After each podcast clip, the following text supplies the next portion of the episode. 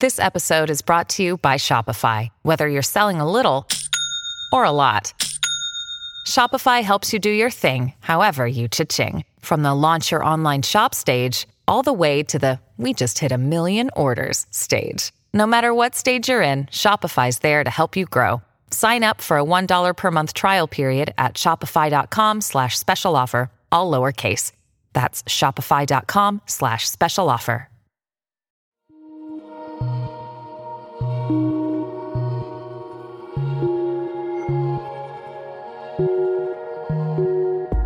La mente. Este mundo misterioso donde se cultivan la imaginación, la percepción, la conciencia y la memoria. Donde se construyen los sueños, donde creamos nuestra realidad. Por muchos años el ser humano ha tratado de entenderla, de descifrarla, de descifrarla y hemos descubierto que posee un enorme poder, tanto para destruir como para crear. En este podcast encontrarás diferentes métodos, ideologías, entrevistas, historias y meditaciones guiadas, todo relacionado al entrenamiento de la mente, para convertirte en el creador consciente de cada segundo de tu existencia. Yo soy Pau Arroyo y esto es Mind Boss. Y esto es Mind Boss. Bienvenidas y bienvenidos a un episodio más de Mind Boss. Hoy estoy súper emocionada de poder tener para ustedes este episodio que es una gran, gran historia de vida. Ya saben que al menos una vez por mes intento tenerles historias de vida que nos motiven, nos hagan reflexionar y nos inviten a hacer cambios positivos en nuestra propia vida, ¿no? Y el episodio de hoy no es la excepción. Tengo de invitado a un gran ser humano que en lo personal ha venido a transformar la manera en que veo las cosas y mi vida en momentos difíciles en momentos en los que siento ganas de rendirme o de tirar la toalla, ¿no? No se puede tener menos que respeto y admiración por él, ya que a pesar de las circunstancias que ahorita nos irá compartiendo, ha tomado la decisión, y estoy segura que la toma pues todos los días, de seguir adelante, de mantener una actitud positiva y vivir su vida al máximo. No solo eso, sino que ha hecho del compartir y motivar a otros su misión de vida. Además de ser un gran ejemplo de fortaleza y resiliencia para quien lo rodea y conoce, es también licenciado en Derecho por la Universidad Autónoma de Chihuahua. Es escritor y conferencista motivacional, llevando sus charlas a varias ciudades del país, entre las que destacan Ciudad de México, Guadalajara, Monterrey y su natal Chihuahua. Y bueno, pues es para mí un gran honor tener de invitado al imparable y admirable Aarón Acosta. Aarón, bienvenido a Mindboss. Muchísimas gracias por aceptar mi invitación. No, al contrario, Pau, muchísimo gusto, muchísimas gracias. Y mira, con esa, con esa introducción que diste, yo creo que me quedo chiquito, no digo nada, pero me quedo muy, muy emocionado, muy contento. Así que muchas gracias por la invitación. Gracias, pues les quiero platicar a todos los que nos escuchan hoy que la verdad sí, sí fue como todo un reto el poder coincidir porque pues ahora me imagino que estás súper ocupado y, y de verdad es agradecerte esto, ¿no? Agradecerte que te des el tiempo es admirable todo lo que haces y, bueno, también quería compartirte que desde que conocí yo personalmente tu historia y te empecé a seguir en redes, hubo un cambio drástico, drástico en mí. No te puedes imaginar el impacto tan grande que tuviste en mi vida, de verdad te lo digo de corazón, que la manera en que veía las cosas y muchas circunstancias de mi vida cambió radicalmente porque en ti yo encontré mucha motivación a que no hay imposibles, ya que pase lo que pase, pues tenemos siempre maneras de seguir adelante. O sea, vaya, me imagino que, te lo dice mucha gente, más no quería dejar de mencionártelo yo, porque siempre es bueno saber, creo yo que, que es bueno saber el impacto positivo que tenemos en otras personas. Así que eso, agradecerte por, por compartirte y poner tu ejemplo al servicio de los demás, que para mí es la mejor manera de trascender y dejar huella, ¿no? Te agradezco mucho, te agradezco mucho eso, y hasta chinito me pongo, o sea, ah, la piel. Muchas gracias. Pues quisiera que nos compartieras cómo es que empieza este gran parteaguas en tu vida, Aaron. Que, que igual nos vayamos desde el principio y nos platicaras cómo era tu vida eh, hasta ese momento, ¿no? Y cómo este parteaguas vino a ser literalmente, pues, un parteaguas en, en tu vida, ¿no? Fíjate que realmente lo acabas de definir muy bien, Pau, ¿eh? Fue un parteaguas literalmente porque yo no lo veo como un accidente que, bueno, sí lo fue, ¿verdad? Pero yo lo veo más bien un parteaguas porque a partir de ahí cambiaron, no solo físicamente, sino cambian muchas cosas aquí adentro y es lo que me manda a otro, a otra dirección o como dicen, no, pero bueno, cuando pasa este parteaguas que tú mencionas, yo tenía 18 años, de ahí para atrás yo defino mi vida así en pocas palabras normal, y normal entre comillas lo digo ahora, ¿no? ¿Por qué? Porque era la vida normal, tenía 18 años, era escuela, era trabajo, era amigos, era novio, era familia, era lo que comúnmente tal vez el promedio hacemos, ¿no? No digo que todos, pero el promedio lo hacemos, ¿no? Entonces, cuando pasa este cambio de vida drásticamente, que fue un 27 de diciembre, pasa esto, voy yo al trabajo, donde yo trabajaba como repartidor de comida, ¿no? En un restaurante, llego yo al trabajo, yo repartía comida en moto, pero como un día antes en Chihuahua había nevado, estaba toda la ciudad prácticamente nevada, pues no me dejaron salir a, hacer eso, repartir, porque decían que era muy peligroso. Fíjate nada más el, el dilema, decían que es muy peligroso andar en la calle, en la moto, con el suelo nevado. Entonces, como que, órale, pues. Dejen nada más, para no hacerte muy larga esa parte de la historia, al ratito se empieza a retirar la nieve y pues quieren que baje la nieve a alguien. Yo no estoy sin hacer nada, entonces me mandan a mí a bajar la nieve. Subo ya al hotel restaurante, traigo un jalador de agua, hago un movimiento para jalar, toco unos cables eléctricos con ese jalador de agua, recibo una descarga eléctrica, ¿no? Y por consecuencia médica me amputan las manos me amputan los pies. Y ahí, ahí fue cuando empieza eh, en mi vida un proceso muy diferente, muy duro, muy difícil, pero también el proceso, Pau, que creo yo, ¿no? Que me ha enseñado muchas cosas, que me ha dejado muchas lecciones y que es lo que hoy me tiene haciendo lo que hago, ¿no? Que, que fue mucho tiempo, no fue como que al siguiente, ya me cambió la vida, así es. No, no, te tiene un tiempo, te lleva un tiempo, un proceso, ¿no? El duelo y todo lo demás que muchos conocemos, pero tienes que ir, creo yo, ¿no? En esos momentos difíciles, ir rescatando lo bueno que puedas sacar de cada experiencia, porque fue algo muy malo. Para mí fue lo más malo del mundo que me pudo haber pasado. Mi familia igual muy trágico, muy trágico más adelante te das cuenta que dentro de eso todo malo hay algo bueno que se puede rescatar. Y creo yo que tuve, gracias a Dios, esa, esa fortuna, esa bendición de poder encontrar, rescatar eso bueno de esa experiencia con apoyo de, muchas personas, no, no nomás mío, pero que es lo que más adelante me permitió ir avanzando, ¿no? Ese fue un cambio difícil. Sí, sí, sí, me imagino. Ahora, en este proceso, Aaron, o sea, tenías 18 años, así como para recapitular para la gente que, nos está escuchando, tenías 18 años, estabas trabajando una vida, como decimos, entre comillas, normal. Eh, vaya, llevabas tu vida tranquila, normal, etcétera, y de repente, de un segundo a otro, pasa esto y te tienen que amputar brazos y piernas. Ahí, ¿cómo fue tu proceso emocional? Digo, yo sé que puede sonar como una pregunta muy obvia, porque cualquiera diría, oye, pues imagínate el shock tan, tan importante, ¿no? Más me gustaría que profundizaras en eso. O sea, ¿cuáles fueron las emociones que sentiste inmediatamente y cómo las fuiste procesando? Fueron muchas, ¿no? Como fue un cóctel de emociones porque, porque no fue tan sencillo. Hay mucha gente que me dice, bueno, y de pronto despertaste y no tienes manos ni pies. No, no, es que nunca perdí el conocimiento. Todo esto que te voy a platicar pasó en dos meses y medio.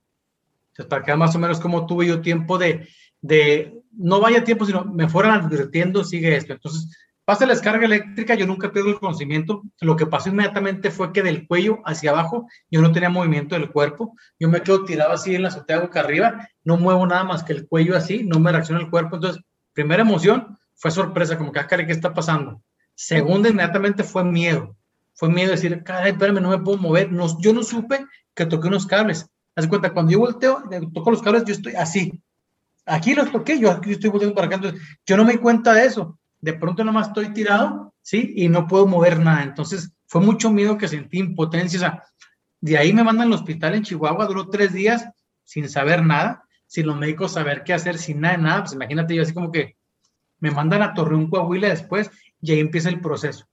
Primero llego y me hacen una, serie de procedimientos médicos para ver cómo está mi cuerpo por dentro. Porque el detalle con electricidad, Pau, es que te quema de adentro hacia afuera. Entonces tú no ves qué parte está afectada inicialmente. Ellos temían mucho por los órganos. Decían, el corazón de pronto se va a parar, un paro cardíaco, un infarto, los pulmones, algo va a dejar de funcionar y te puedes morir. Ya no era tanto las extremidades que todavía no se sabía. Entonces me empiezan a hacer cortadas en los brazos, en las piernas, para ver por dentro cómo está quemado, ¿no? Entonces pasa eso. Entonces ya pasa un mes en esa situación de que no saben ni de todo. Llega un día el doctor y me dice, ¿sabes qué, pues lo que hemos hecho no ha funcionado como esperamos, no ha evolucionado, no ha mejorado como pensaríamos, hay que brincar otro nivel. Y cuando me hice brincar otro nivel, yo pensé, me van a mandar a otro hospital, otra área, algo, no sé, para hacer algo diferente. Y le dije yo, ¿a qué se refiere con brincar de nivel? Me dice, tenemos que comenzar a practicarte amputaciones. Y cuando me dice amputaciones, te quedas como que, entendiendo la palabra, tengo 18 años, hace mucho tiempo, entonces como que, ah, no, no, o sea, muchas cosas, ¿no? Entonces te digo, me dice la doctora, así, me dice, pero mañana vas al quirófano, vamos por tu mano derecha. Entonces imagínate cuando te dicen, mañana vas a ir al quirófano, Pau, vamos a amputar tu mano derecha. Todo este día piensas todo y nada. Entonces como que esa fue la parte para mí más difícil que me advirtieron. No fue una sorpresa que de repente despierto y, ay, no tengo nada. No, no. Tal vez hubiera sido, no sé si menos duro, pero que te digan, mañana vas, o sea, tienes tiempo, 24 horas para decir, ¿Sí me explico? Entonces pasa eso. ¿Hago qué? O sea, ¿qué opciones tengo? Exactamente. Y deja tú, y no podías cambiar la situación. No, no me preguntaron, ¿quieres o no quieres? No, no, no. O sea, no es, te respingo la nariz arriba o no, no, no. O sea, era así, sí, exactamente. Entonces, pasa la, amputación de la mano derecha y luego viene la doctora, a los tres días viene, me dice, Aarón, mañana vas a quirófano, vamos por tu mano izquierda. Entonces, yo, yo, sabiendo que era real porque ya no tiene esta mano derecha, entonces pasa así, lo pasan nueve, diez días más o menos, me dice, Aarón, mañana vas a quirófano, vamos por tus piernas. Entonces, digo, es como cuando estás pequeño, no sé, tienes 10, 12 años y en tu colonia, en tu cuadra hay una niña que te quiere golpear y te dice, mañana saliendo de la escuela, Pau, te voy a poner una paliza y tú. Traes el miedo todo el día. Exactamente, traes el miedo en el que, así, entonces, como que tú dices, ah, caray, entonces, fueron muchas emociones, digo, en todos los sentidos, la sorpresa, la, impotencia, muchas cosas, entonces, tío, fue, fue dos meses y medio la situación esta, entonces, pues, viví de todo ahí, viví de todo en todos los sentidos, es que fue difícil. Sí, me imagino. Ahora, dentro de ese proceso, Aaron, que platicas, ¿qué pasaba por tu mente? O sea, ¿si futureabas mucho o te ibas más al pasado o como una combinación de las dos? Y te pregunto por esto porque, te pregunto esto porque hay una frase que, que a mí me, me hace mucho sentido y dice, exceso de futuro es ansiedad y exceso de pasado es depresión, ¿no? Entonces me imagino que en este proceso, digo, me, me puedo imaginar que, que en un proceso así estás constantemente clavado o en el futuro o en el pasado o en los dos, ¿no? ¿Cómo te, cómo te relacionas tú con esto? Fíjate que ahí fue más de futuriar, futuriar en el sentido de, ¿qué va a ser de mí? No era tanto el pasado, no era decir, ah, es que no, o sea, no, eso me pasó después, pero en ese momento de hospital fue más futuriar, pero fue más todavía el presente. ¿Por qué? Haz de cuenta que yo estaba en, un cuarto, en un cuarto de, ahí del hospital, enfrente de mí estaba la central de las enfermeras. Yo era el más grave de toda esa parte de, de quemados, ¿no? Entonces, haz de cuenta que cada, así literalmente, cada 30 minutos durante todo el día, entraba una persona, una enfermera, un médico, alguien a revisarme. Tenía mucho aparato conectado al cuerpo que te monitorean. Entraban cada 30 minutos alguien. Entonces te checaba, checaba. Entonces, yo me daba cuenta porque los primeros 15 días, Pau, yo no dormí nada. Casi tuve los primeros 15 días, no dormí nada. ¿Por qué? No sé. Pero bueno, entonces yo veía todo. 3 de la mañana, 5 de la mañana, todo lo veía yo. Entonces, me hice un día una enfermera, le pregunté yo porque me, llamó la atención, y entra la enfermera, me acuerdo que era en la madrugada, ¿sabes? Porque estaba muy tranquilo el movimiento, ¿no? Entonces, guau. Le dije, le digo, oye, que si estoy tan malo, de verdad estoy tan grave. Y luego me dice la enfermera, claro, o sea, es que los médicos están esperando que tenga un paro cardíaco. Eso me hizo aterrizarme en el presente y no decir, ay, ¿qué va a hacer? No, no, o sea, ahorita, a ver si la media hora que sigue, todavía sigo vivo. Eso me, me situó ahí, ahí. Y es cuando te das cuenta, ¿no? Cada, yo me decía, cada 30 minutos me revisaban y venían a ver, no sé si algo había mal, decían, ya vas para abajo. Entonces, como que decir, un segundo, dos segundos, tres, o estar viendo todos los aparatos, eso me hizo situarme tanto en el presente, ya me olvidé de que, ¿cómo sería? No, no, no, ya no sé cómo sería, ¿cómo estoy ahorita? Sí, como ya antes también, nada, entonces, como que eso fue lo que me aterrizó más ahí, ¿no? Entonces, ya cuando salgo del proceso del hospital, que ya pasé el peligro de, de muerte, ahí sí ya empecé a futurear más cuando empiezo a toparme con mi realidad, la nueva realidad, ¿no? Entonces, ah, ah, voy a mi casa, voy a mi vida, pero yo muy diferente. Ahí empecé un poquito al pasado. Es que antes era así, es que antes, ¿por qué? Porque llego ya a mi recámara, Pau, veo mis tenis, una patineta, una bicicleta, veo mis cosas y inmediatamente das para atrás. Ah, es que antes, ah, es, ahí sí, ahí sí, o sea, fue andarme así en las emociones para todos lados, así es, de repente habías buenos en el sentido buenos es que no estaban mal, y otros días que te caías y otros días que, o sea, porque fueron muchas etapas, imagínate es la etapa del hospital, que te puedes morir, que incluso dicen los médicos que me pasó lo que le llaman desprendimiento del alma, es como morirte físicamente. Me pasó eso por un momento ahí cuando casi recién llego en Torreón, me pasó eso, entonces pues era, caray, o sea, me morí o cómo estuvo el asunto, ¿no? Eso, pasas todo el hospital, sales del riesgo de morir y quedas con las consecuencias médicas de amputaciones, ¿no? Bien diferente todo. Ahora paso a mi casa, a mi recámara, a mis cosas, a mi vida, todo, a la adaptación exactamente. Y luego después salir de mi recámara, ¿no? La cocina, o sea, cosas, de, pero en mi casa. Y luego después salir a la calle con mis amigos, los que a me conocían, los que, órale. Y luego después volver a incorporarte a la sociedad en general, ya salir que si vas al súper, que sea lo que tú quieras, ¿no? Y luego después volver a trabajar y luego volver a la escuela. Entonces, como que fueron muchas cosas que vas por etapa, por etapa. Entonces, digo, las emociones, ahorita, ahorita yo digo, ¿no? Ahorita yo no es que nada me tumbe ya, no, sí me tumban muchas cosas, pero ya cuando pases por todo eso, aprendes a levantarte otra vez. Ya sabes que si te vas a caer, si va a estar difícil un, dos, tres, cuatro días, pero te vas a levantar porque ya, ya supiste el caminito que se puede levantar. Entonces, como que es lo que te digo, no te dije al principio, dentro de todo eso malo, vas rescatando cosas buenas que no te das cuenta en ese momento, Pau, te das cuenta después. Ya la siguiente caída que tuve después, ah, aprendí esto de acá, y ahí lo aplicas, ¿no? Fíjate que ahorita que mencionabas lo de, lo de primero, o sea, fue en, en, mi casa, en, mi cuarto, y luego sala fuera del cuarto, la sala, el comedor, y luego sala fuera de la casa. Me parece como una analogía muy buena de comparar cómo es el trabajo interior. O sea, es desde adentro hacia afuera, ¿no? Entonces siento que de alguna manera la vida te puso en esta situación de hacer introspección de una manera a lo mejor que dices, híjole, pues qué, qué, reto tan difícil, ¿no? Más lo superaste. Y la verdad es que, digo, si nos vamos ya más adelante, me gustaría que sí me fueras contando así como que etapa por etapa más. Si nos fuéramos más adelante, yo lo que veo en ti es, es fortaleza. O sea, yo creo que es lo que todos vemos en ti, ¿no? Es, es una fortaleza impresionante y una actitud increíble porque en lo personal, estoy hablando por mí, yo no sé si yo hubiera podido salir adelante. ¿Sí me explico? Y sé que, muchas personas de las que nos escuchan pueden opinar igual. De hecho, también tengo otra historia de vida por aquí de, de Jera Garza, un querido amigo que, tuvo un accidente y quedó cuadrapléjico. Y le digo, es que, wow, con la actitud, ¿no? Y lo, veo, lo mismo veo en ti, es una actitud de, de, a ver, todo se puede, aquí no hay imposibles. Y la verdad es que eso es, eso es muy admirable y sé que es todo el trabajo que, que hiciste y es, y es la parte que me encantaría nos, nos compartieras. O sea, ¿cómo fue el proceso de, sí, ahorita nos compartías de, bueno, pues fue un proceso de la adaptación y, empezar a salir de adentro hacia afuera, etcétera. Más, ¿qué herramientas, de qué herramientas te, te agarrabas tú para emocionalmente estabilizarte? De herramientas no sabría decirte porque en ese momento no sabes, o sea, no te puedes pensar, ah, qué menos, o sea, está muy nuevo, 18 años, imagínate, eran tiempos también muy, muy diferentes, claro que sí que ahora, pero a lo que voy ahorita primero te voy a contestar. Muchos me han dicho esa parte, ¿no? Ah, caray, es que en el hospital me decían garbanzo de aquilo, me decían allá. Yo no entendía hasta que después dije, pues que no hay garbanzos de aquilo. Pues por eso me dicen, ah, caray, entonces me cayó el 20 cuando me decían eso, ¿no? Pero mucha gente me ha dicho, no, no, es que yo en tu lugar me muero. Y yo les digo, no, es que no sabes. Por ejemplo, si tú me preguntaras una semana antes del accidente, yo era muy activo, digo, yo trabajaba, estudiaba, deporte, siempre estuve con el fútbol americano, karate, algo así, mi novia, amigos, imagínate, era muy activo. Si una semana antes me dice, si la semana que entra te pasa esto y esto, ¿qué así? ¿Qué vas a hacer? Yo te hubiera dicho, me muero a lo mejor. ¿Por qué? Porque no sabes, Pau, hasta que estás ahí.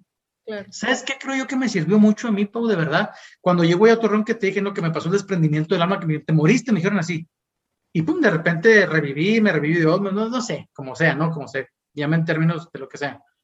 Y luego cuando ya sigue amputación y demás, pero bueno, no me morí. Yo recibí, me dicen que recibí 64 mil volts. Me dicen, con 9 mil te mueres, con 9 mil te mueres. Dije, ah, caray, recibí muchísimo más. Y yo un día pensé, si no me morí, y lo he dicho muchas veces, por ejemplo, yo, y les digo yo así a, manera de broma, pero real, pues que yo no era un Mahatma Gandhi que si me muero, se me dio para el mundo no era un así, me explico, era un mortal más, un chihuahueño más del mundo, o sea, entonces me muero y no pasa nada, pero cuando no me morí, fueron muchos, no me morí, pasó esto y esto, y, ah, caray, entonces yo creo mucho en Dios, yo siempre he creído mucho en Dios, pero pues ya después se fue fortaleciendo más la relación con Dios, ¿no?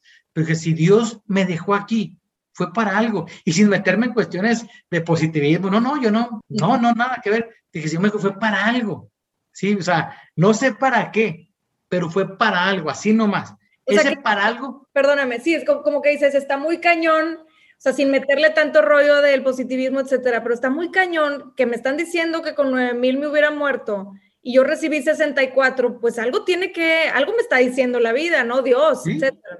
Y sumado a que me morí tantito, si me explico? O sea, esas cuestiones, entonces, cara, Dije, fue para algo, no sé para qué, lo, lo, según yo lo descubrí después, hablo meses después o años, o no sé, y lo dije, mejor para algo. Y lo que sí entendí, no sabía para qué, pero sí entendí que no era ni para amargarme, ni para enojarme con la vida, ni para tirarme las drogas, nada de eso. Entonces fue cuando yo me aferro más, cuando pasa eso y ya, cara, ya me morí, pero sigo aquí, te aferras más a la vida. No, es que si quiero morir porque ya pasé por donde te moriste, si quiero vivir de verdad. Entonces, si quiero ya, te agarro de todo, ¿no? Y vas, vas pasando eso. ¿Qué herramientas me sirvieron el hacer frente a cada día? El ser bien realistas, que me dice la autora, mañana vas a quirófano, vamos por tu mano derecha. Ahí no supe qué pensar, güey, pensé todo y nada ese día, pero dije, pero así va a ser mañana. O sea, mañana que yo despierte de la cirugía, ya no va a estar esta mano. No sabía hasta dónde, pero dice que estaba no iba a estar. Entonces, como que eso tan duro te templa, te prepara de alguna manera para decir, viene algo más fuerte, pues te preparo un poquito. ¿no? Como te digo, a ver, Pau, van 10 kilos. Ay, caray, espérame, me sale al gimnasio, ¿no? Y la semana que entra, Pau, 20 kilos. Ay, caray. Pero como ya cargué 10, pues bueno, ay, y te vas. Y el de mañana estás cargando 100 kilos y ya dices, ah, caray, ¿cómo llegué hasta acá? Sí, sí, sí. Entonces yo creo que, ¿qué herramientas me sirvieron agarrarme de la vida, agarrarme de Dios, aprovechar el apoyo de médicos, familia, amigos, de la que era mi novia. O sea, de todo eso fue lo que me sirvió. Yo no te voy a decir, es que no me sé términos del positivismo en herramientas, yo no me lo sé, por eso decir, ah, esto, lo otro. O sea, eso fue querer vivir, querer hacer las cosas, querer pasar ese momento, pero haciendo frente a. Me dicen muchas veces, ¿y te costó mucho aceptarlo? Yo dije, yo creo que mi situación no era para aceptarse o no. Yo creo que aceptas cuando digo, Pau, ¿quieres el bolso negro o el rojo? Entonces, bueno, el rojo, ¿lo acepto? Sí, lo acepto. Aquí era Aarón, ¿vas a quirófano o vas a quirófano? No hay opción. No hay opción. No aceptas. Yo pienso, Pau, que es asimilas, que así es la situación. ¿Por qué? Porque ya estaba hecho. O sea, Aarón, va a pasar esto, ¿aceptas? No, no, es que ya pasaste por descarga eléctrica, ya tu cuerpo está quemado, ya sigue amputación, ya no hay otra. Ah, pues ya que, que, acepto, o sea, ya no respondemos, asimilo. Ah. Entonces, como que eso me sirvió a mí ir enfrentando, ir enfrentando. Yo les dije muchas veces, ¿no? ¿Qué me sirvió en ese sentido de llegar hasta donde estoy ahorita? No porque me sienta muy guau, pero ya la libré de perdida, ¿no? El primer pasito. ¿Cuál fue el primer pasito? Voltear a ver mi cuerpo. Ese fue el primer paso. Voltear a ver tu cuerpo y decir, así es ya, ya no hay para atrás. ¿Qué sigue ahora? Lo veo, lo asimilo, empiezo a quererlo, empiezo a entenderlo, empiezo a aprender a usarlo otra vez y luego después te dije, mi cuarto, mi cuarto para mí fue muy duro porque llegas a, tu mundo, Pablo. Haz de cuenta que un día tú llegas a grabar este, este proyecto que tienes, ¿no? Pero no te sientas y no tienes una mano. Y lo, ah, es que con esta mano daba clic, con esta mano. Entonces, esa parte es bien dura. Yo, yo sé que todos los cambios, tú lo sabes, me imagino también, empiezan aquí. Todos los cambios empiezan aquí.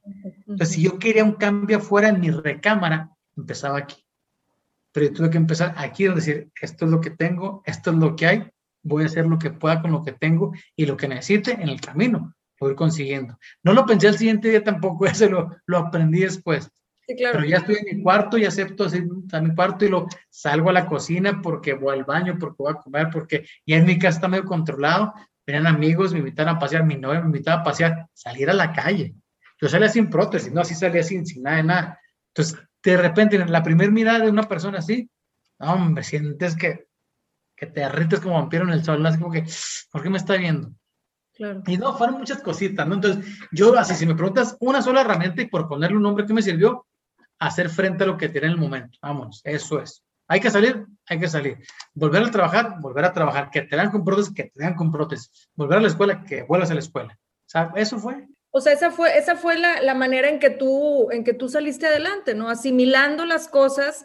Y creo que eso, eh, la asimilación forma mucho también la, vaya, viene mucho de la resiliencia, ¿no? Nuestra capacidad de, de caernos y volvernos a levantar. Una cosa es que, que alguien nazca con, con, vaya, con que le falta alguna parte del cuerpo, etcétera. Y otra cosa es que, oye, yo las tenía todas y de repente de un día a otro es asimilar una nueva realidad totalmente, ¿no? Fíjate, estás dando un clavo que para mí es muy importante ¿eh? y voy a comentar esto sin, sin restar mérito a quien nace sin alguna parte de su cuerpo.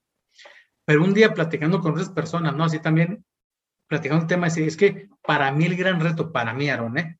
Para mí el gran reto es que puedo comparar. Ese es mi mayor problema que tuve, poder comparar. Si yo nazco sin una pierna, pues como nunca la tuviste, no comparas, ¿no? te acostumbraste desde chiquito sin tener conciencia a hacer las cosas tu vida así, sin un brazo, sin, sea, pero yo 18 años duré con mi cuerpo completo y activo. Pasa este cambio, entonces yo podía comparar. Ese era el mayor reto a superar. Aquí, mira, hoy la prótesis, ah, es que antes era una mano y era muy diferente. Eso, asimilar la pérdida, superar la pérdida, aceptar algo diferente, extraño, fuera de tu cuerpo, ¿no? Y vivir con ello, eso para mí, o sea, fue lo más tremendo, ¿no? Comparar que antes tuve y ya no tengo, y así va a ser. y es que es como, es un duelo, o sea, estás viviendo un duelo, ¿verdad? Porque, vaya, en ese entonces vivías un duelo porque es literalmente perder este, estas partes de ti. Ahora también viene la parte de, de, sí, o sea, de la mente y el cuerpo, esa conexión con la mente y el cuerpo de, a ver, también tengo que entrenar mi mente a entender que esa es la nueva realidad.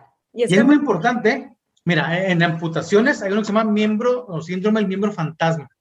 ¿Por qué te lo platico? Porque tiene mucho que ver con la mente. Para, para el cuerpo, tu mano ya se fue. Para la mente no. La mente la tiene registrada y yo ahorita, me decía, ahí, ahí estoy cerrando el puño este, no se ve, no, no se ve físicamente, pero aquí sí, y dentro hay movimiento.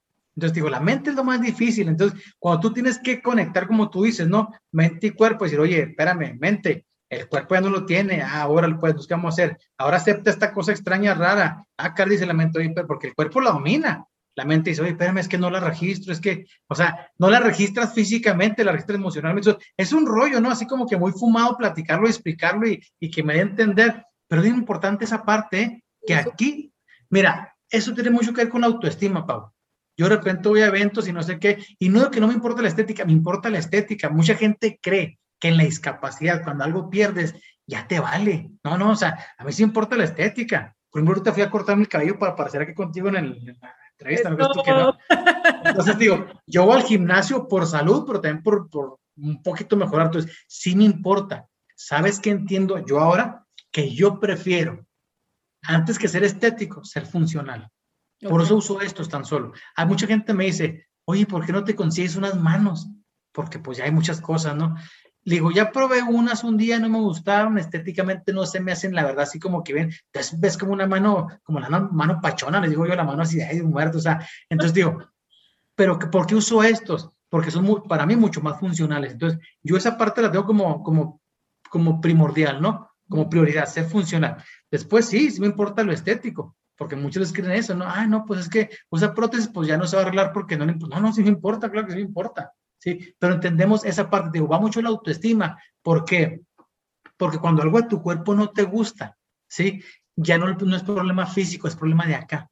De la mente. sí, sí, sí, es problema. Yo tengo una frase que me gusta mucho que digo, la belleza está en los ojos del que mira.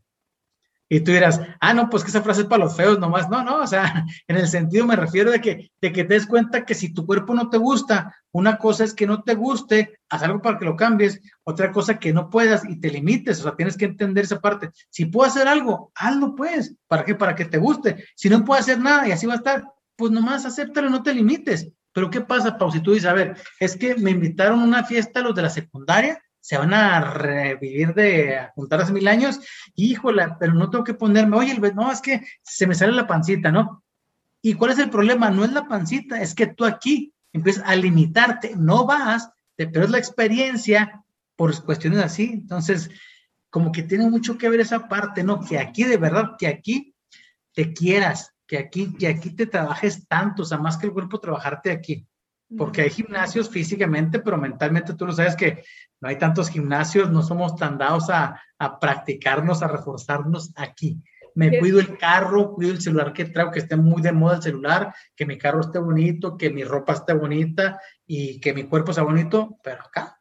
Exacto, y fíjate que en ese punto no puedo estar más de acuerdo. De hecho, ese es el, el objetivo de Mindboss, ¿no? el, también, a ver, vamos a ponerle atención también a esta parte tan esencial que es la mente, trabajarla porque finalmente de ahí viene todo. Hay quienes sí tienen todo, hay quienes tienen los 50 celulares que quieren, los carros, la ropa, eh, eh, el físico, y aún así no son felices. Entonces ahí es cuando dices, híjole, o sea, nos estamos enfocando a lo mejor de más, porque es importante enfocarnos en las dos partes, como tú bien dices, o sea, es tan importante enfocarnos en la mente como lo es en el vernos bien, porque también va conectado, ¿no? Te vas a sentir bien, por ende, ¿no? Exactamente. Más creo que sí estamos viviendo en una era, o muchos años ya, de, estar enfocándonos en lo físico, en, la, en el plano físico, en lo que vemos, en lo que tocamos, en lo que olemos, y se nos olvida un poquito esta parte mental, emocional que es tan importante y que se complementa perfectamente con, con la parte este, física, ¿no?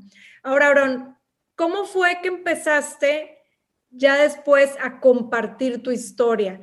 Sí me platicas que fuiste adaptándote, que fue un proceso de un proceso de adaptación en cuanto a la sociedad y más después, ¿cómo fue que decides, oye, sabes qué, mi historia creo que vale la pena compartirla?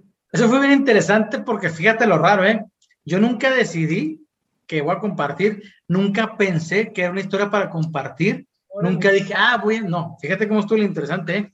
Antes que yo usara prótesis, antes que yo entendiera de verdad la situación, estaba compartiendo. Yo vuelvo del hospital de Torreón a Chihuahua, ¿no? Este, como fue una noticia muy sonada porque fueron muchos guas, porque perdió manos y pies, porque estaba muy joven, pues fue como que muy conocido el asunto, ¿no? Y, Chihuahua no es muy grande, no es un Monterrey, ¿no? No es chiquito. Entonces fue muy conocido. Yo vuelvo a Chihuahua a la casa y me empezaron a los 15 días, me invitaron a una asociación civil, que me acuerdo se llamaba DX, Discapacidad y Excelencia Asociación Civil, así se llamaba. Entonces, me invitan. Días, qué bárbaro. 15 días me invitaron, me, acuerdo que me marca de una amiga donde yo trabajaba en la empresa, están en oficinas, un amigo de ella trabajaba ahí. Entonces me invitan. Oye, pues no, que si puedes ir a platicar. Y yo, pues ¿a qué le voy a platicar? 15 días tenía, o sea, ni los puntos se me caían todavía las cirugías. Y dije, pues ¿qué le voy a platicar? Pues bueno, vamos. Eran como 20 personas así en, en el mundo de la discapacidad, no, no sé les platiqué, pues mira, sí, o sea, ¿qué, ¿qué, les podría platicar si lo que iba de tiempo, no? Pues pasó esto y esto y esto y esto, y así, así, o sea, les platiqué, nada, me imagino yo, ya, ok. Pasó una semana, me invitan a una escuela, a un salón de clases, como 30 niños, no sé. Y yo, espérame, o sea, ¿cómo quieres que vaya a una escuela y así, y les platique todavía, o como si fuera el superhéroe? No, o sea, estoy bien mal, o sea, en ese sentido, ¿no? Pues ok, bueno Llega un día, Pau, que me invitan a un congreso de la Cruz Roja, pero no me dijeron que era un congreso, me dijeron, no, es que para ir a platicar con un evento, no es que, órale, pues dije, voy al Club de Leones, un salón muy grande aquí en Chihuahua, ¿no? Y ya está, yo estoy, digamos, atrás de bambalinas, ¿no? Como decían los camerinos, pero no, no, yo en silla de ruedas todavía, no usaba prótesis todavía, ni tenía nada, me iban en silla de ruedas. Y ya estoy así, no, pues que ya sigues a sigues, pues ¿cómo que sigues? Pues qué por turno, yo pensé, me mandan al escenario y había como unas 250 personas. Para mí era un mundo de personas. Claro. para que, espérame, como que, como que no era yo para casa, como que se equivocaron, ¿no? Como que, ¿qué onda? Pues ya estoy ahí. Platiqué lo mismo que había platicado para atrás, lo mismo. No, pues la gente muy contenta y muy emocionada. yo, caramba, pues me quedé así como que acaba el evento, ya, no, muchas gracias, que muchas felicidades, papá, papá. Digo, pero, pues bueno, ya, vamos a la casa. Y yo dije, ah, caray, pensé, si así va a seguir la cosa, pues sí tengo que preparar algo, ¿no? Para comentarlo, porque yo digo ahorita, Pau, a ver, te platico mi historia, Pau, y te digo, no, sé qué, me levanté y ahorita hago esto, lo otro, y fue a la escuela y me gradué, y tú dirás, ah, qué bien por ti, ¿no? Tú pensarás, pero dije, no, es que si la gente me va a regalar un tiempo de su vida para esto, esto, no sé, pues quiero dejarles algo. Pero ese dejarles algo lo fue aprendiendo en el camino cuando voy enfrentando mi vida, yo voy entendiendo cosas, aprendiendo y es cuando ya te puedo yo compartir algo. Y así fue como nació. No, al principio no, no eran conferencias porque nada que ver, o sea, era una plática, no era ni una plática nada más. Yo conferencia, yo así en, en el plan conferencia, yo creo la clasifico, la catalogo como años, años después, te hablaré cinco o seis años después, no sé, y empiezo yo y ahora sí ya era más estructurado, cosas así. Y así fue escalando, escalando, escalando. Los libros que tengo igual, el primer libro también. Nunca dije, ah, voy a escribir un libro. ¿no? Cuando yo empiezo a compartir conferencias o pláticas, todo eso, yo de repente decía, ah, viví esto, esto aprendí y lo escribía, ¿no? Lo escribía en mi celular, la computadora, un cuaderno, algo. Y ya tenía como que muchos apuntes y esas ideas, pensamientos, los iba sumando yo en las pláticas, sumaba de repente esto y esto y esto. Ahora pues, hasta que un día dije, ah, caray, tengo un chorro de material. Dije, lo voy a juntar y empiezo a juntar lo que tenía aquí, aquí, aquí, aquí, aquí. Y fue cuando dije, ah, caray, pues podría ser un libro, pero te hablo, no sé, de aquí para atrás, como ocho años para atrás, te digo, no fue mucho uh, antes, fue reciente realmente. Y empezó a, a dar la idea, ¿no? Pues que así más o menos, así, así, así, Y nace el primer libro. El segundo libro fue el que dije, voy a hacer otro libro. Ahí sí, ya más preparado.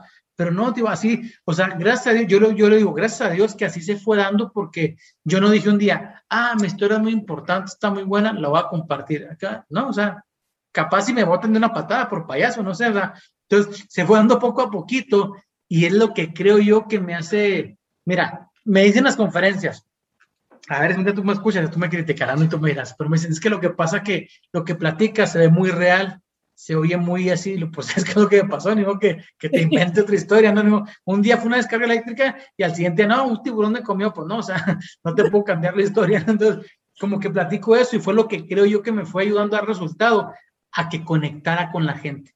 Porque en las conferencias la gente llora y se ríe, llora y se ríe, y leen los libros y lloran. Y me dicen, es que estoy leyendo tu libro. Y luego lloro, lo me río, lo lloro, me río. Y me dice, me traes un cóctel de emociones, que no es que, pues es que es lo que así fue mi vida. Entonces digo, como que la vida me puso la parte difícil, yo quise encontrar la parte buena, cómica, pues era, o sea, de repente me pasaba, fíjate, en las primeras conferencias que daba, yo empezaba la conferencia y empezaba como que pues, a romper el hielo, ¿no? Y pues para que la gente soltara, porque la gente no sabe cómo reaccionar. Bueno, no sabía antes cómo reaccionar conmigo.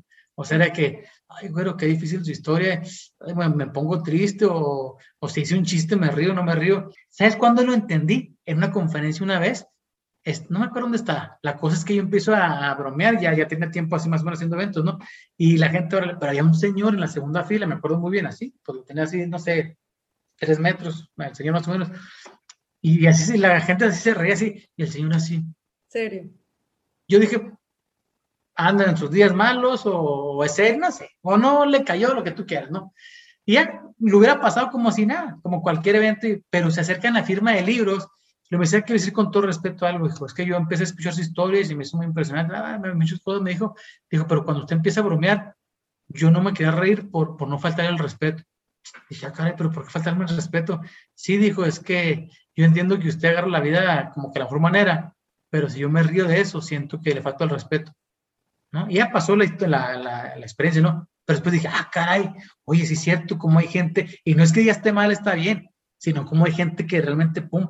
Entonces, yo lo que trato de hacer ya, sí, sí, yo lo que trato de hacer es ya, pues, llevármelo así, pero ahora la gente haga una broma y la gente ya, ya me conoce más, ya se ríe, ¿no? Pero antes, por ejemplo, yo, ah, te conocía, Paulo, mucho gusto, y lo, tú dices, ay, ¿cómo lo saludo? Y, y yo, yo entendí esa parte, ¿no? Que la gente del otro lado no sabe cómo reaccionar, no porque esté mal o que está mal, bien o mal, sino porque es algo totalmente no común. Entonces, ya, yo, yo es cuando tuve que aprender a aceptar todo tipo de reacciones, aceptar todo tipo de experiencias y yo mismo también dar pie, ah, ¿qué pasa? ¿Cómo estás? Órale, pues, oh. entonces, digo, vas aprendiendo mucho. Como que decirle, hey, relax, hombre, no pasa nada, tranquilo, ah, esto, lo otro, ah, se queda así, entonces como que ya, ya te empieza un poquito a soltar y ya, o sea, como que se va haciendo más la cultura de, de estas cuestiones, ¿no? Porque antes, te hablo antes, una prótesis, yo, yo, conocía la prótesis de mi abuelita, la dentadura. De fuera ninguna conocía. Y entonces, si ahorita, Pau, salir a la calle, que tú eres una persona con una prótesis, dices, te llama la atención.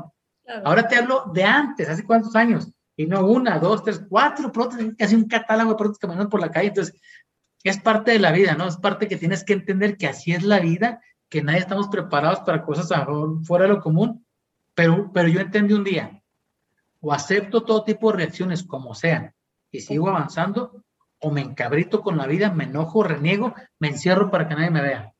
Y es cuando pones en la balanza, ¿qué quieres? Totalmente, wow, qué, qué, interesante la manera en que se fueron dando las cosas, porque pues sí es cierto, o sea, fue, lo, lo, veo yo así como, como si la vida te hubiera empujado a hacer lo que haces el día de hoy, ¿no? A, compartir, a, motivar, etcétera. Entonces fue algo que se fue dando naturalmente, ¿no? Y yo siempre he pensado, Aaron, que, que bueno, al menos tengo esta idea de, que las cosas siempre pasan por algo, y no solamente por algo, sino para algo. ¿Tú crees en esta parte? Mira, yo sí creía mucho, creía mucho en eso, y antes era como una filosofía de lo mío. Pero te voy decir otra cosa que he pensado ya en los últimos años yo no estoy seguro ya si las cosas pasan para algo por algo.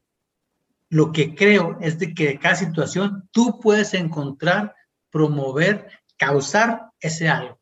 Porque muchas veces sabes, ¿por qué pasó eso? Ah, no, lo atropellaron por algo, pues sí, por menso, porque se atravesó. Sí, o sea, Ah, es que Aaron se accidentó por algo, sí, por menso porque tocó los cables. Sí, sí, sí, o sea, pasó por algo. Ese no importa. El para algo, ya nos queremos poner muy, muy románticos, pasa para algo.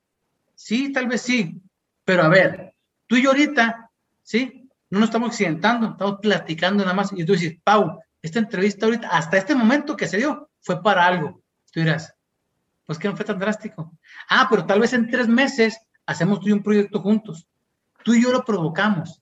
¿Sí me explico? ¿Cuánta gente diariamente se accidenta? ¿Cuánta gente nace con discapacidad? ¿Cuánta gente? Y, dijimos, todo fue para algo. Si lo aprovechas, si lo provocas, si por ahí lo enfocas, sí. ¿Sí me explico? Yo, yo antes pensaba muy así, pero, pero creo que es una idea muy romántica. Ay, es que le amputaron la pierna para algo. ¿Para qué? Para darle negocio al de las ortopedias. Ah, pues sí, sí, sí, fue para eso. ya te entendí el enfoque. O sea, es, es, es más como el, ok, sí, sí tiene un propósito si tú se lo das si tú tomas acción día con día, si tú tomas las oportunidades, si tú decides el, el que sea para algo. A ver, tú dime, te voy a poner un ejemplo bien rápido. A ver, la señora que ella se divorció y tiene cuatro hijos, es más, se quedó viuda y tiene cuatro hijos, es una experiencia. Y acá fue una chava a ver la película de Karate Kid, la Jackie Shani, que está muy interesante, ¿no? Que está muy padre. Y si, si vamos a ponerle la etiqueta, eso pasó para algo, ¿a cuál se lo pondrías? Al de la señora porque es más romántico. Ah, espérame, ah, yo te hablo de mi caso, ¿eh? Cuando yo vi la película Karate Kid, yo aprendí estas cosas que dije, ah, carambas, oye. O la película de Intensamente, que a mí también es muy buena. Y si yo te digo, ah, Pau, es que esta película fue verla, es para algo. ¿es para qué? Aquí me hizo clic en algo. Y ese algo, yo lo voy a buscar, yo lo voy a provocar, yo lo voy a trabajar hasta que se dé. Y la señora dirá, para algo, pues sí, para estar más fregada, para batallar más. ¿Sí me explico? Entonces, eres tú, no es la situación, eres tú. Así la historia de los dos hermanos que su papá alcohólico, que ya te las de saber, o sea, la misma. Eres tú, Pau, no es en sí la circunstancia. O sea, todos tenemos mismo, mismo presidente de México y nosotros reaccionamos igual. Sí, yo, yo siento que, ¿sabes qué? El enfoque que yo le doy, digo, aquí compartiendo, a lo mejor puede que la gente que nos escucha esté de acuerdo esté, o no esté de acuerdo, cada quien tiene su percepción de las cosas. Yo el enfoque que creo es que todas las posibilidades ya están allá afuera, todas existen, ¿sí? Y es uno el que le da el enfoque necesario para irte a determinado camino. O sea, sí tenemos en la vida todos los caminos por recorrer y tú decides en cuál te enfocas y, y por dónde te vas, ¿no?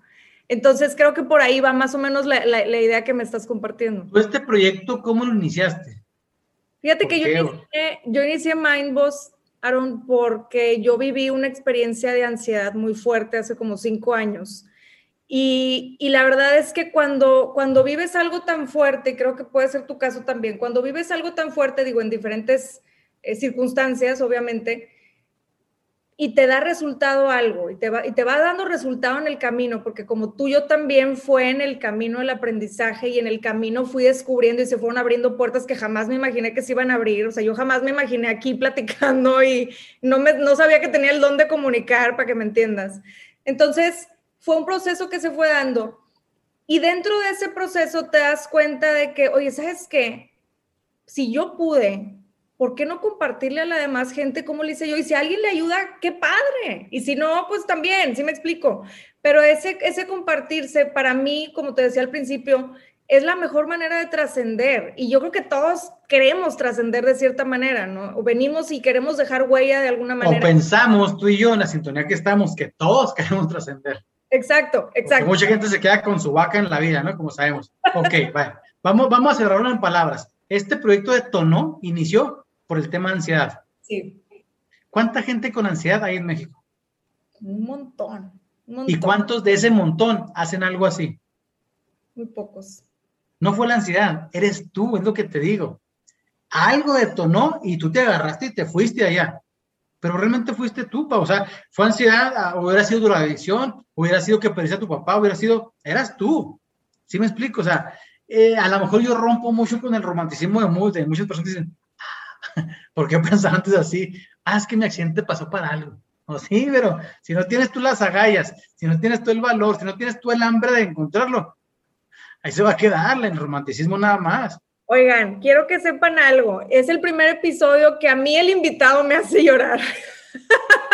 Es que, es que Y te, va, te, va, a cambiar la jugada entonces. Ahora en vez de que tú me entrevistes, tú decir, esto que tú estás haciendo de verdad, como tú dijiste, o sea, tienes el de comunicar y trascender, pero es, es, más empujar a la gente. Mucha, en, mi ámbito de conferencista, que también es una etiqueta que, bueno, pero así para ubicarnos, ¿no? Mucha gente dice, ah, es que tú eres motivador. Ah, yo no soy motivador. Yo creo que la motivación es bien, es bien malentendida, creo yo. ¿Sí me explico? O sea, malentendida porque te motiva una película, te motiva un, libro, te motiva un, un, este, un podcast, una entrevista, te motiva eso. Pero si, si la real motivación no viene de ti, esa emoción te va a pasar en dos, tres días. Entonces yo más que motivar, si se motiva a la gente, bueno, qué padre, ¿no? Órale. Yo más que nada busco estrujarlos aquí, mentalmente, pues, estrujarte, inspirarte a que en ti lo busques. Tal vez tú recibirás mensajes, oye, dime algo para que me motives porque me caí. Espérame, o sea, me dice la gente, oye, motivame para, para salir a trabajar. ¿Tienes hijos? Sí. O sea, si tus hijos no son motivo, pues ¿qué quieres que yo, si ni te conozco, cómo te voy a motivar? Entonces, voy a lo mismo, o sea, la gente que tiene como tú ese, ese dentro, es, esa flamita dentro, ese lumbre adentro, ese fuego adentro, sea una angustia, sea una depresión, sea un accidente, sea un te quedaste sin comer un día, sea, va a hacer que la aprendas tú, tú vas a aprenderla. ¿Sí me explico? No, no, no es otra cosa así. Que eso te ayudó, que eso te orilló, que eso fue la plataforma, el camino, pues órale, qué bien.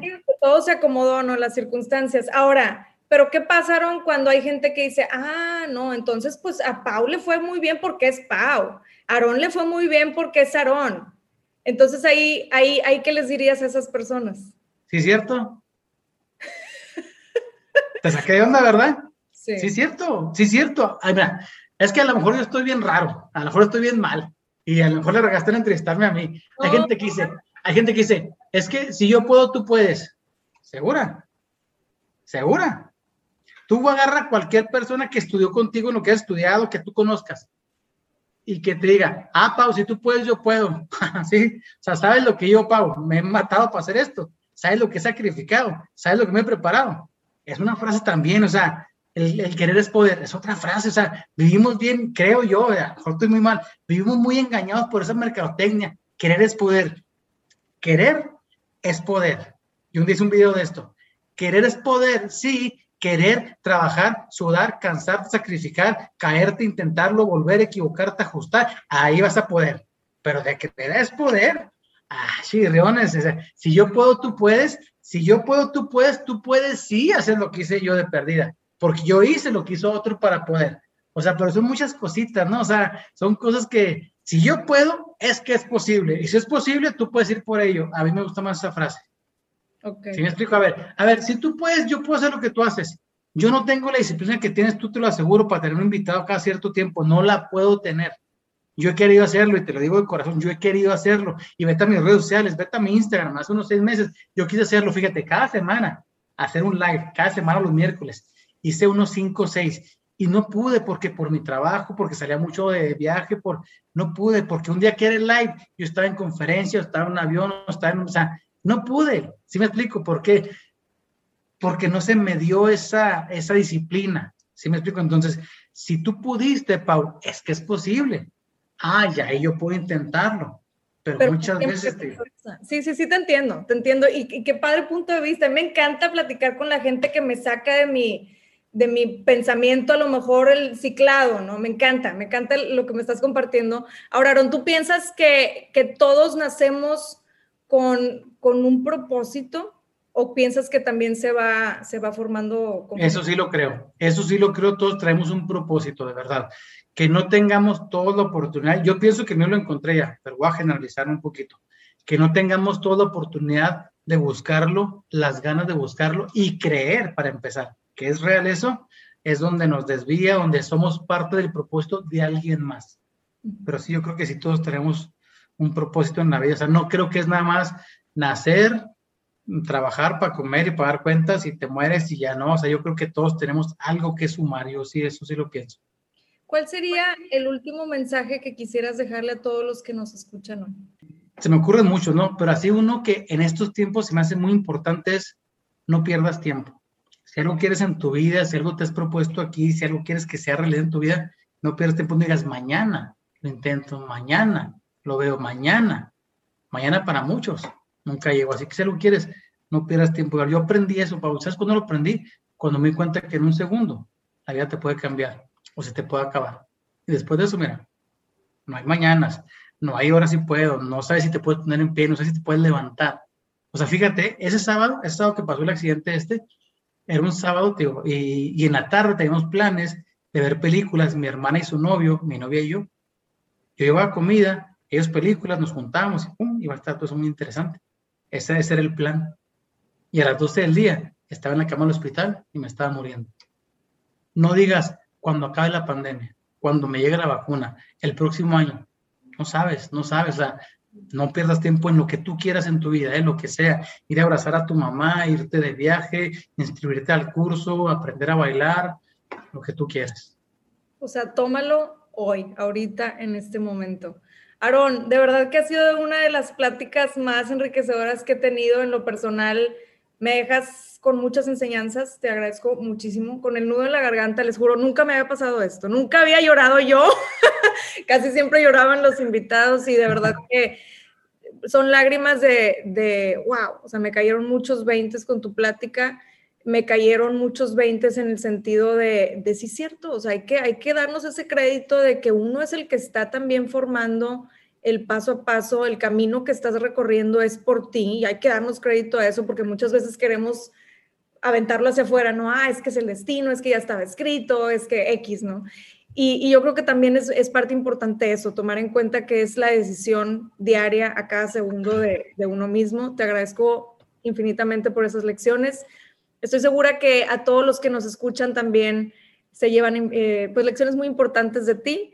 Ya nada más por último, si nos puedes compartir tus redes, dónde te pueden encontrar y algún proyecto que traigas en puerta que quieras compartir, este espacio. Y bueno, proyectos, pues traigo muchos. Estamos con la gira de los eventos, el, cerrar el año con las conferencias. Estoy terminando mi tercer libro ya. Ya, ya pronto espero que esté a, a la luz, como dice el tercer libro, ¿no? Y el cuarto, pues ahí traigo bosquejos ya. Este, el año que entra, primero Dios, estamos trabajando con la gira, no solo en México, ya fuera de México también, entonces estamos viendo esa parte también. Este, me pueden encontrar, pues lo que es Facebook, Instagram, YouTube, eh, LinkedIn, pues es otro tema, no la mejor, este, TikTok. Ahí me encuentran como Arona Costa MX, Aaron Condolea, Arona Costa MX, o en la página web que es www.aronacosta.com.mx, ahí con muchísimo gusto ahí los espero. Y te agradezco mucho, de verdad, Pau, te agradezco mucho porque yo creo que es lo que lo que hace falta mucho es tú no compartir, que tú digas, sabes que tengo para encontrar una persona que, que, creo que le suma a tu comunidad, a la sociedad, a quien sea. Eso es lo que nos falta, ¿no? Encontramos en, redes, en internet, cosas que tú dices, caramba, ¿y esto cómo lo publicaron? Pero cuando es algo así, no porque esté yo ahora, que decir, me refiero a tu proyecto en general, qué padre, ¿no? Porque a fin de cuentas estamos sumando, estamos devolviendo un poquito, creo yo, y que no se oiga mal, pero de lo que hemos podido aprender de la vida, ¿no? Hablo por ti, todo tu proyecto. Entonces, qué padre eso, ¿no? Te felicito muchísimo, de verdad. Y me sentí muy a gusto, ¿verdad? Tienes muy buena vibra. Este, no te quería hacer llorar, pero pues, no, no, Es mutuo, Aaron, te agradezco muchísimo. Y bueno, pues les agradezco a todos ustedes que nos escuchan. Ya tienen ahí la información de Aaron. Los espero en otro episodio de Manos. Gracias.